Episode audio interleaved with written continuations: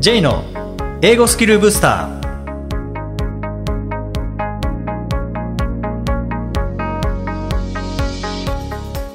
こんにちは。J こと早川浩二です。この番組は旅行や仕事で英語を使えるようになりたい方 TOEIC などの資格試験の勉強をしている方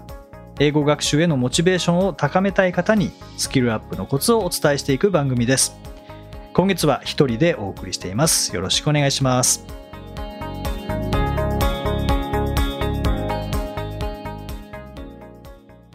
えー、前回、前々回と、まあ、 TOEICの話してきましたけども、えー、今週も TOEICですね、えー、今回はですね、僕自身が TOEICにどうやって取り組んでいるかと、まあ、J 流 TOEICにはこう取り組むというような感じのお話をしていきたいと思います。ちょうどですね、この収録している翌日が TOEIC の公開テストなんですね。えー、こちらの配信が6月21日ですので、あ今週末ですね。今週末6月25日も TOEIC ですね。はい。僕も午前中に受けます。面白いですね。この収録している翌日 TOEIC、配信された週末 TOEIC という感じで、ちょうどちょうどいい感じですね。あの、公開収録してますけども、えー、ご参加いただいている方で、明日テストの方もいらっしゃいますし、えー、普通に配信された場合も、あの、週末が、まあ、水曜なので、木、金、土、日、4日後ですね。4日後テストということで、まあ、ちょうどいいかなと思いますけども、で、今回の内容は、もしかしたらお役に立たないかもしれないです。立たないかもしれないですけど、一応これ僕はこうやってやってますというお話です。一個人の事例をお伝えする感じです。で、明日 TOEIC の方は、それいいなって思っても、いきなりやらない方がいいです。明日 TOEIC の方で、あ、それいいなって思われたら、えー、この公開収録終わった後、もしくはもう途中で抜けていただいても大丈夫です。これいいなって思ったら、もうすぐに練習してみてください。練習していただいて、あ、やっぱりいいなと思ったら、まあ明日やっていただいて、やりにくいなと思ったら明日はやらないでいただけたらと思います。新しいことをやるとミスが増えますからね。マークミス増えたりとか、本来できるはずなのにできなくなってしまったとかですね、えー、いうのがありますので、あの直前に変えるのはおすすめを全くしません。けど、このなんか良さそうだなと思われたら、取り組んでみてもいいかもしれないですね。そこは自己責任でお願いします。で、まあ、まあ、僕からすると、もう、一番近い TOEICは明日なので、えー、明日どうするかですね、えー、僕はいつも午前中受けてます。申し込み忘れたら午後にすることもありますけども、基本的には午前中です。えー、理由はですね、えーまあ、2つあります。1つは、まず頭がすっきりしている午前中に受けたいっていうのが1つ。えー、もう1つは、午後、予定を空けておきたいというぐらいですね。午後テストにすると、午前中もなんかあんまりこう、気になって、なんかいろいろできないので、えー、午前中に終わらせておきたいという形です。はい。で、当日の流れなんですけど、あんまり食事は取らないです。まあ、もともとご飯そんな食べないんですけど、1日3食とか食べないんですね。2食とか。僕の中では一番いいご飯の食べ方ってお腹空いた時にちょっと食べるっていうのが、まあ、動物みたいな感じで、キリンとかシマウマみたいな感じですよね。えー、で、食べていくっていうのが好きなんですけども、あんま食べないです。でもがっつり食べるっていう方いらっしゃいますよね。ツイッターとか見てたら、これから TOEICがっつり食べましたとかですね。あんな食べたら僕絶対試験中寝ますからね。なのですごいなって思いながら見てるんですけど、まあそこはでも人それぞれですからね、いっぱい食べた方がエネルギーを出せるという方もいらっしゃれば、えー、僕みたいにな食べたら逆にお腹痛くなるとかですね、あのいう方もいらっしゃるかもしれません。まあ、これはご自身にとって一番いい量ですね、食事の量というのをま調整されるのがいいかなと思います。ずっと前はテスト前おにぎり1個と、えー、あと、まあ、お腹足りなかった時のためにカロリーメイトを買ってましたけど、今、今、おにぎり1個でも多すぎるので、なんか、水飲むとか、なんか、そんな感じですね。ご飯は食べないですね。で、終わったぐらいにちょうどお腹が空く感じにしてます。あの、まあ、脳みそも、か空腹ぐらいがちょうど集中力を発揮できるみたいな、これは僕は後で読んで知ったんですけど、まあ、ちょっと空腹ぐらいがちょうど集中力も発揮できるっていうのはあるみたいなので、まあ、それであれば、まあ、あえてご飯先に食べなくてもいいかなっていうので、まあ、終わった後食べればいいやと思っているので、まあまあ食べずに行きますね。はい。そして、えー、到着して何をするかというと、特に何もしない本読んでますね。あとは周りの人がどういう教材を使ってるかっていうのをこう眺めて、えー、いる感じですかね。はい。まあ、今はですけどね。点数取るためにあの頑張ってた時は、リスニングやってましたね、その時は。えー、行く時にリスニングずっと聞いて、で、着いてからもリスニングしてっていうのをやっていました。今はなんかギリギリまで本読んでますね。はい。あの受験票回収の時に、えー、受験票 A と B を切り離してっていうアナウンスが流れますけども僕はあの時に切り離してって言った瞬間に受験票 A と B をビリビリっていう大きな音を立てて切り離す。それは会場の誰よりも早く切り離すっていうのを自分の儀式にしています。まあ、そうすることで、なんか自分の中ではその会場をこう制覇するみたいな、よくわからないですけどね。自分の儀式があるので、一番最初にビリビリって音を立てて、大きな音を立てて、えー、受験票を切り離すということをやっています。そして、まあ、回収されて、あと待ちますよね。で、今度はあの問題冊子配られて、名前書いて、またちょっと待つと。そしたら今度アナウンスが流れてきて、まもなく試験開始します。シールを切ってって言った瞬間は、別にあれは会場1位は狙ってないですけど、あの、あれ切りますね。でもあれ、慣れてない人は、あれで結構戸惑うんですよね。で、あれはどうしたらいいかっていうと、まあ、指でも切れるんですけどね、スパッと切れるんですけど、受験票の回収されなかった方のハガキか、あとは、あの机に受験票カード置いてありますよね、番号書いてるやつ。あれを真ん中に入れて、スパッとやると簡単に切れるので、どうしてもこう手で切ろうとしてなんか破れちゃいそうだなってなる方は、あの、はがきか受験票番号カードでスパッとやると、綺麗に切れます。はい。そしてディレクション図に行きますよね。リスニングのディレクションですね。directions. in the listening in this section of test, you'll be asked to demonstrate how well you understand spoken English みたいに流れますね。で、次続いて Part 1 in this part of the test でなって Look at the, the example item below で、えー、A, B, C, D で、えー、これはこうだから C を選ぶべきです。Now part 1 will begin っていうところまでがディレクションですね。ここで1分40秒ぐらいあるんですね。で、この時間帯に何をしてるかというと、僕はパート3を開いて、えー、問題先に読んでます。パート3ですね。あの、かつては、パート5版で開いて問題解くっていうことが反則じゃなかった頃ですね。禁止事項じゃなかった頃はパート5開いてバーって解くと113番ぐらいまでいけるんですよね、ディレクション中に。ただ今はもうダメですからね。今は、え、リスニング中にリーディングを見ることは禁止されているので、これをやってると、あの、まあ、何かが起こると思います。はい。ですね。えー、注意されて、場合によっては、はい、大丈夫ってなる可能性あるので、今は絶対やってはいけないんですけど、まあ、かつてはそれはまあ OK、OK とは言わないですけど、まあギリギリなぐらいな感じですかね。今はリーディング、リスニング中にリーディングやってはいけないので、開いてはいけない、見てもいけないですね。ので、パート3、これはリスニングですからね、リスニングセクションのパート3を見て、どんな問題かなっていうのをこうバーッと見て、まあ、先読みのような感じでやっています。あの、写真見るっていう方も多いんですけどね。でも1分40秒あの写真見続けても、なんかもう見るとこなくなっちゃうので、写真なんて一瞬見たらわかりますからね。見るとこなくなっちゃうので、僕は写真見ないです。写真いつ見るかっていうと、ディレクションリスニングセクションのディレクションズが終わって、Part 1のディレクションズが終わって、Now Part 1 will begin. Number one,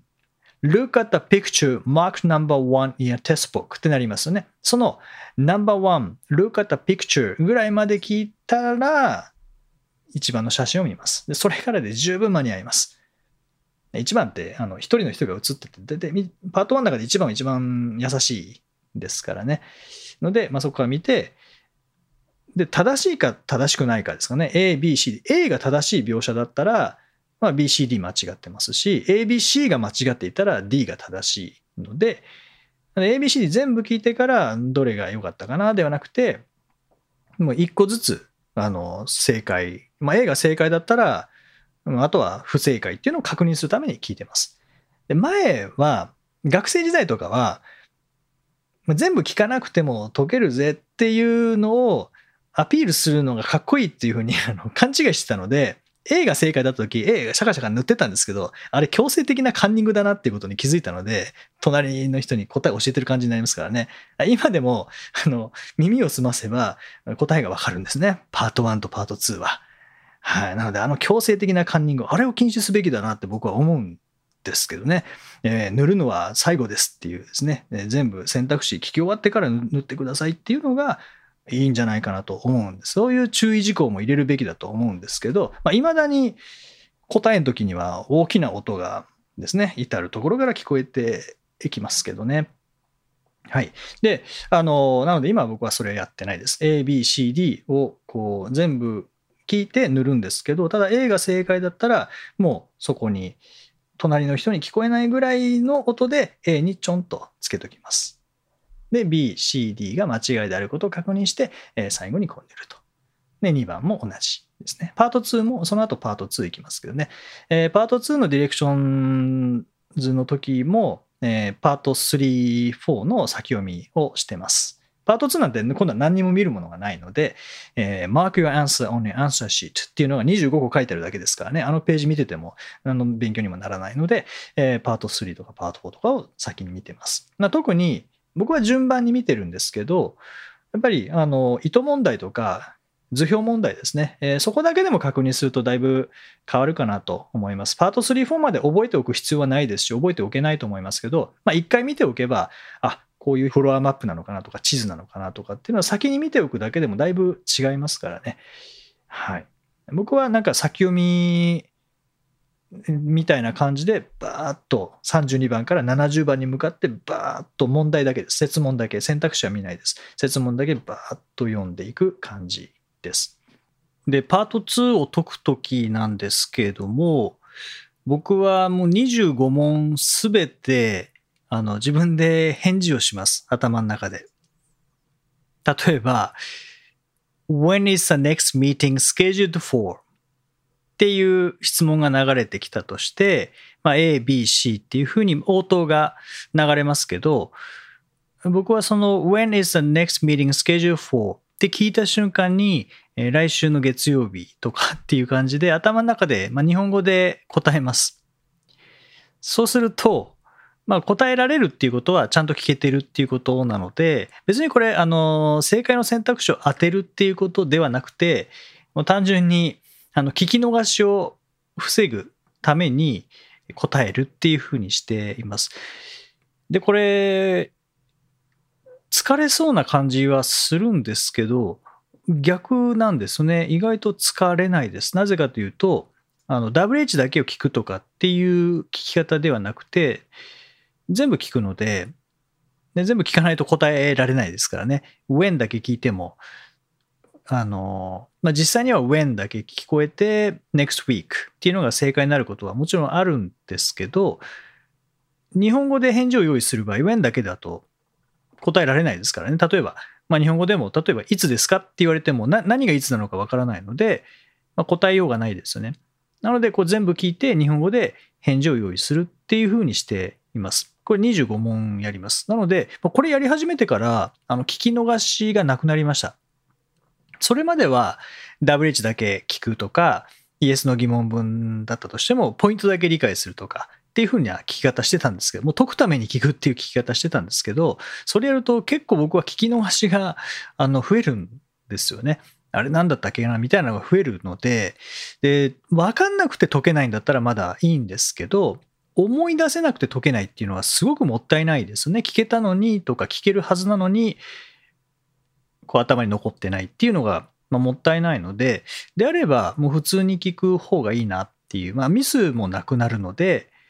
もしあのちゃんと聞けるのであれば、聞いた方がいいと思います。パート2は。まあ、聞けない中で、制限された理解の中で確実に正解を出すという意味では、例えば、えー、トータル400点を目指すとか500点を目指すっていう時はもう WH だけでいいと思うんですけど、800点、900点、それからま満点を目指すってなった場合は、あんまりこうポイントだけ絞った聞き方ではなくて、あの普通に聞くっていうのをおすすめです。はい。パート2は25人のネイティブスピーカーが自分の前に並んでいて、もう一人一人質問してきたり、なんか報告してきたりするので、それに対して、もう返事を用意するという感じですね。っていうふうにしてると、あの、あっという間にパート2終わって、パート3に入ります。で、パート3は、あの、これはその時の、ま、気分というか、例えば選択肢が短い、これ聞き逃したらアウトだなみたいなのは先読みしたりするんですけど、ただその時も選択肢までじっくりっていうよりは、設問だけですね、設問だけ3つ先に読んで、そしてまあ聞くという感じなんですけども、これ選択肢が長くなってくると、選択肢が長いってどういうことかというと、まあ、結構な量を聞かなきゃいけないっていうことなんですよね。であればピンポイントで聞き取るんじゃなくて、ストーリーを聞き取るっていうタイプの問題なんですよね。選択肢が長いものほど。そうすると、説問先に読んでピンポイントで聞こうっていうやり方だと対応できないことが結構増えてきます。やっぱり先に問題読んでしまうと、その問題に関連するものだけこう聞き取ろうと無意識にしてしまうので、何の話か分かんなかったりするんですよね。でそうならないように、あの時々設問の先読みをやめます。で設問の先読みをやめたらもう何を聞けばいいか分からないので、そうするともう普通に聞くしかないんですね。で普通に聞くっていうのはストーリーで聞くことになるので、さっきのパート2で返事を用意するというのと同じような感じで、ストーリーで聞く方が意外と疲れないんですよね。で、聞けていれば当然選択肢も選べるので、当たり前の話しますけど、まあ、4択のうち正解1個ですよね。で、不正解3つですよね。で、不正解は、ま、ほぼ言われてないことが書かれているので、これ言ってないよなっていうのは簡単に消去できますし、仮に説問先読みしていなかったとしても。まあ、半々ぐらいですかね、説問先読みする問題が半分ぐらい。で、説問先読みせずに、えー、聞く問題が半分ぐらいです。で、まあ、必ず説問を先読みするのは、あの、意図問題ですね。What does a man mean when he says I'm fine? みたいなやつ。あれは先に読んだ方が圧倒的にいいですし、あとは図表問題ですね。えー、最後の3セットにある Look at the graphic って書いてあるやつですね。あれに関しては、まあ、先に問題を読んでいた方が。で、まあ、グラフィック問題に関しては、選択肢見ながら聞いた方が、まあ、解きやすいっていうのはあるので、僕はそういうふうにしています。で、ちょっと話前後しますけど、リスニングのディレクションズの時ですね、パート1の前の時に先読みをするっていう話しましたけども、まあ、そこで僕は32番から70番までバーッといくんですよね。で、70番までたどり着いたらその後71番からまた読むっていうふうにしてるんですけど、まあ、もしこれ全部読もうとしたらちょっと大量すぎるなっていう場合は、例えば意図問題とか図表問題だけ先に確認してしまうっていうのでもいいですよね。で、実際にパート3で先読みする場合は、そんなに時間たっぷりあるわけじゃないので、先読みをして会話聞いて、そして選択肢選んで、また次の会話の準備としての先読みをしますからね。これを13回繰り返すのがパート3で、これを10回繰り返すのがパート4ですね。という意味では、まあ、シンプルに言えば、これ23回繰り返すんですね。先読みする場合は。会話聞く前に先読みをして、そしてそれに関する会話を聞いて、で、まあ、聞きながら問題解く場合と選択肢選ぶ場合と、聞き終わってから選択肢選ぶはあると思うんですけども、まあ、早めに解いて、そして次の会話が始まる前に、次の設問3セット読んで準備をして会話を聞いて、で、パート4だったら、えー、トークが始まる前に3セット読んでトークを聞いて、まあ、問題解いて、解き終わったら次のセットの先読みという感じですよね。これ、パート3が13セット、パート4がまあ10セット、合計23セットですね。えー、時間にすると30分ちょっとですね。32、3分。これずっとやり続けてるんですよね。はい。ですので、まあ、あの、先読みした方が聞きやすくなるっていう方は、先読み全部あの頑張るっていうのもありですけども別に聞けるっていうのであれば先読みしなくてもあの解けます。まあ、当たり前ですけども、聞ければ解ける問題なので、先読みしなければ解けない問題っていうのは一問もないです。一問もないので、まあ、900点以上、まあ、満点を取りたいとかっていう場合は、まあ、先読みしないっていう練習の仕方もいいかなと思います。まあ、本番でそれをやるかどうかっていうのはお任せしますけども、僕は意外と先読みしない方が聞きやすいものも結構あるので、そういった、まあ、半々ぐらいですね、えー、先読みしたりしなかったりという聞き方をしています。まあ、解き方をしています。で、先読みした場合も、先読みしなかった場合も、聞き方はま基本的に共通していて、それは何かっていうと、最初の方で、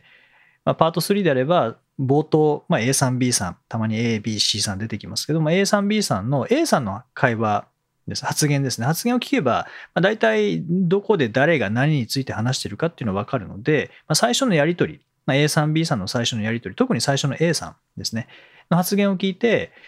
どこで誰が何についてっていうのを把握した上で、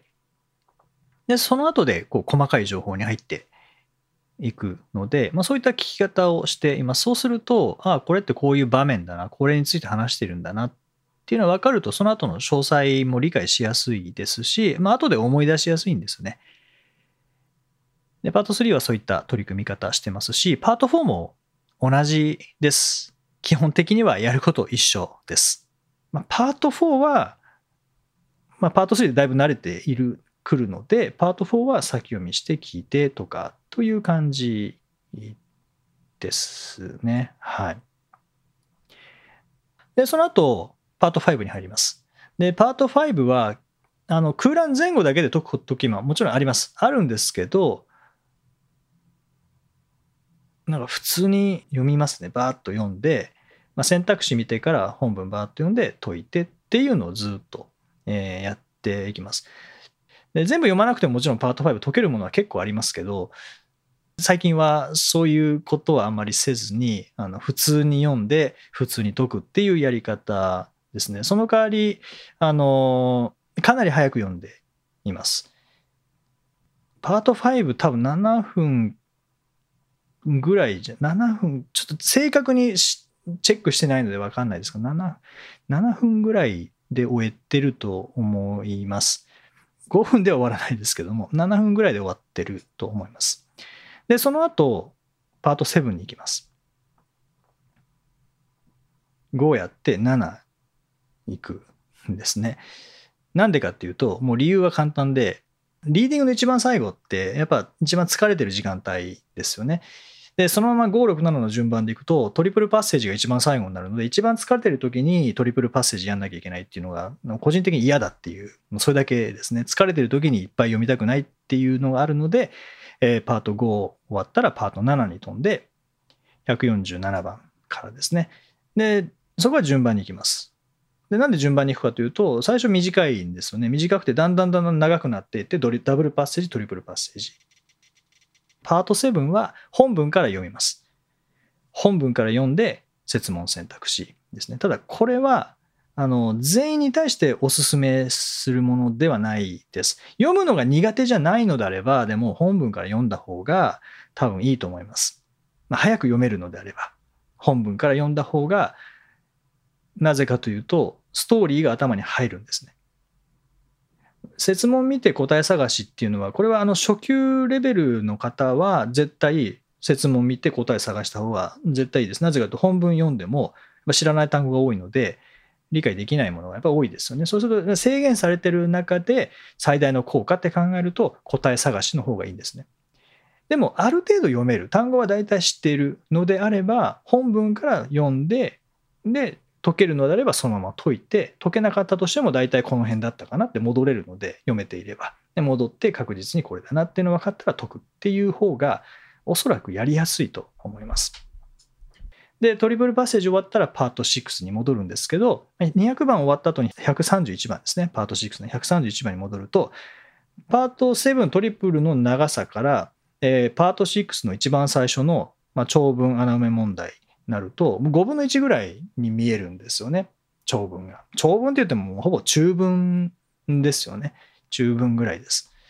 そうすると、まあ、十分早く読めるようになってるので、そのままパート6に行くと、もうこれもどこかで話しましたけど、あの高速道路降りた後の一般道みたいな感じで、まあ、スピードが出るんですね。で、パート6って、ワード数で言うと80ワードから120ワードぐらいしかないので、深い話できないんですよね、そんな短いので。まあ、せめて150ワードぐらいないと深い話できないです。原稿、雑誌の原稿とかも僕もあの書いてますけど、パート7とかパート3、4とか、100ワードだと深い話でほぼ書けない。表面的な話で終わるんですね。それかなんか1個、1個だけの話ですね。150あれば、まだいろいろ問題点言って、えー、解決方法を提案して、で、なんかそうじゃない場合は、みたいにいろいろ書けるんですけど、100ワードぐらいだとあんまり大したこと書けないので、表面的な話しかないんですね。トリプルとかになると、まあ結構深い話できますけどね。なので、その深い話しているのをずっと読んだ後でパート6に行くと、まあ、表面的な話なので、かなり早く読めるんですよね。で、131から134、で、次、次、次で4セットバーって、もう全部読みます。上から下までバーっと読んで、で、終えるという感じですね。で、それで残る、余る時間が、これもまちまちですね。10分、まあ10分余る時と5分ぐらいの時とありますね。で、その後どうするかって僕は見直ししないです。どうするかっていうと、どういう問題が何問ぐらい出てたかっていうのをその後でチェックします。前は同時にやってました。問題解くのと問題タイプのチェックって同時にやってました。パート5、品詞問題何問出てるかとかって解きながらやってたんですね。書き込み禁止ですからね、 TOEIC。書き込み禁止なので、でも唯一書き込めるところがあるんですね。それが、あの、楕円形の中ですよね。ABCD の中は書き込んでいいんですよね。まあ、書き込むとかあれ塗るところなので、別に書いたっていいですよね。だからそこに、品詞の品って書いたりとか、代名詞だったら代って書いたりとか、もうお米に文字書く感じですね。っていうのをやって、前はやってました。で、パート5、品の字をこう数えたりとか、数えながら塗ったりとかってやってたんですけども、で、パート7分析の時は、問題冊子見ながら数えます。問題冊子見ながら、あ、だから最近はパート5もそうですね。問題冊子見ながら、品詞問題いくつとか、代名詞問題いくつとか、パート7だったら目的の問題いくつとか、ノット問題いくつとか、語彙問題いくつとか、What is suggested about 何々っていうタイプのちょっと抽象的な問題いくつとかっていうのを最後に数えて、えー、終わるっていうのが毎回の TOEIC ですね。で僕は教える時のやり方と自分が解く時のやり方。で教える相手によってもあのこう解いた方がいいですよっていうのは変えてます。その方の状況に応じてです。でパート5が得意。パート7が苦手。だったらこうした方がいいと思いますって言いますし逆にパート5が苦手。パート7はまあまあできるっていう場合はじゃあこうした方がいいです。それはあのパート7から解いた方がいいですよの場合もあれば普段の学習こうした方がいいですよとかですね、えー、いうのもあるので、まあ、そこはもう絶対このやり方がいいですっていうのは、あの、万人に共通するこのやり方みたいなのはないですよね。そういった意味では、今回僕の解き方っていうのをお伝えしてきましいきましたけども、なんかそれいいなって思っったものがあれば、ちょっと実験していただいて、ただこれ練習してください。明日のテストでいきなり使うと、マークミスしたりする可能性があるので、あと、えー、意外と時間がかかってしまって、全然終わらなくなってしまった、みたいなことも、えー、あり得るので、いきなり挑戦ではなくて、練習でやってみていただいて、で良さそうであれば取り入れていただければと思いますし、僕のやり方でやりにくいっていうふうに思う方もいらっしゃると思うんですよね。まあ、その場合は、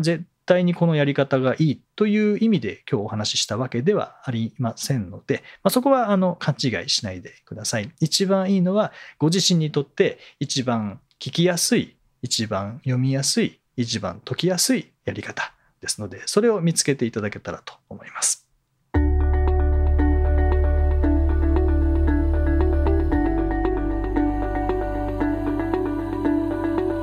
Useful expressions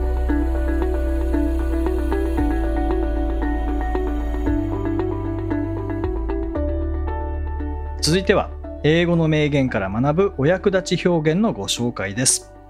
今回の名言はフリーマン・ダイソンフリーマン・ダイソンという人の言葉です The purpose of thinking about the future is not to predict it, but to raise people's hopes. The purpose of thinking about the future is not to predict it, but to raise people's hopes. 未来について考える目的は予想することではなく人々の希望を高めることである。なんかいいですね。これ あのこの言葉いいですね。未来について考える目的は予想する。こうなってしまうって予想することではなくて、まあ、人々の希望を高めることである。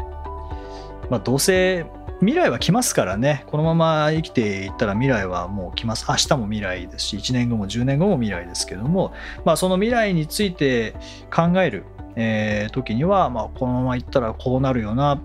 まあ、自然にいけば例えば日本の場合人口が減ってきますからね。1億人を切るというふうにも言われてますし、ま、このままいけば間違いなく、え、切りますよね。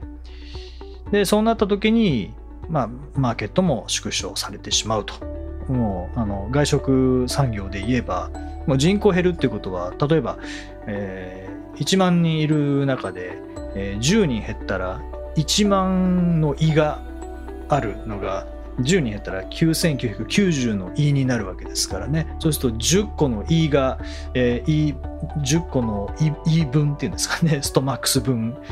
食べてもらえなくなってしまうのでそれと同じ金額で売っていてもその10個のいい分はマイナスになりますからねもう完全に独占していたとしても1万人のいに対して食料を与えていたとしてもマイナス10になった状態でもうその分確実に減ってしまうと。いうことで、まあ、マーケットも縮小されていくし売り上げも減るしっていうのはまあ、これ予想というより、まあ、確実そうなってしまう。だけど、そこを考えるんじゃなくて、人々の希望を高める。じゃあどうするっていうとこですよね。これは、特にリーダーですね、上司の方とか、まあ、部下がいらっしゃる方は、まあ、今後こうなる、大変になるっていう状況を予想して伝えるのはまあ簡単ではあるんですけど、もうその中で、えー、部下の方たちの希望を高める何か一言ですよね。えー、いうことができれば、やっぱり火はつくと思いますし、えー、なんとかしなきゃっていう思いにもなりますよね。そういう意味では、まあ、大谷翔平選手、WBC の最後ですね、あのロッカールームで憧れるのはやめましょうっていう、まあ、ああいう短いトーク、ペップトークって言ったりしますけどね、こう短い中でこう元気を与える、火をつける、モチベーションアップさせるトークですね。えー、ああいうのももう希望を高めるやればできるっていう憧れをやめることによって憧れてしまったらやっぱりおすげえあの選手だってそこで止まってしまうのでで彼が言ってたのは憧れるのをやめましょうとは言いましたけど憧れは悪ですとは言ってないんですよね。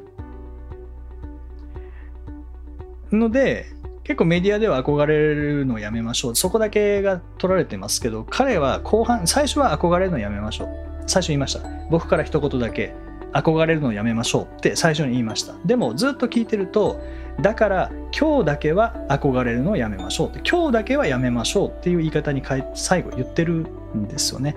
でそれって、まあ、憧れるのが悪いことじゃなくて憧れてたからここまで来られた。だけど今憧れてしまったらもう相手ですからね。戦う相手に憧れてしまったら絶対超えられないのでだから今日だけは憧れるのをやめましょうっていうのはまさにこの希望を高めています、ね、憧れるのを外すことによって、まあ、希望を高めて勝てるぞっていう意識を作って、まあ、本当ドラマみたいな感じでしたけどね 最後は。その憧れの対象である、え、トラウトを三振にとって、えー、世界一になったわけですけどね。はい。で、まあ、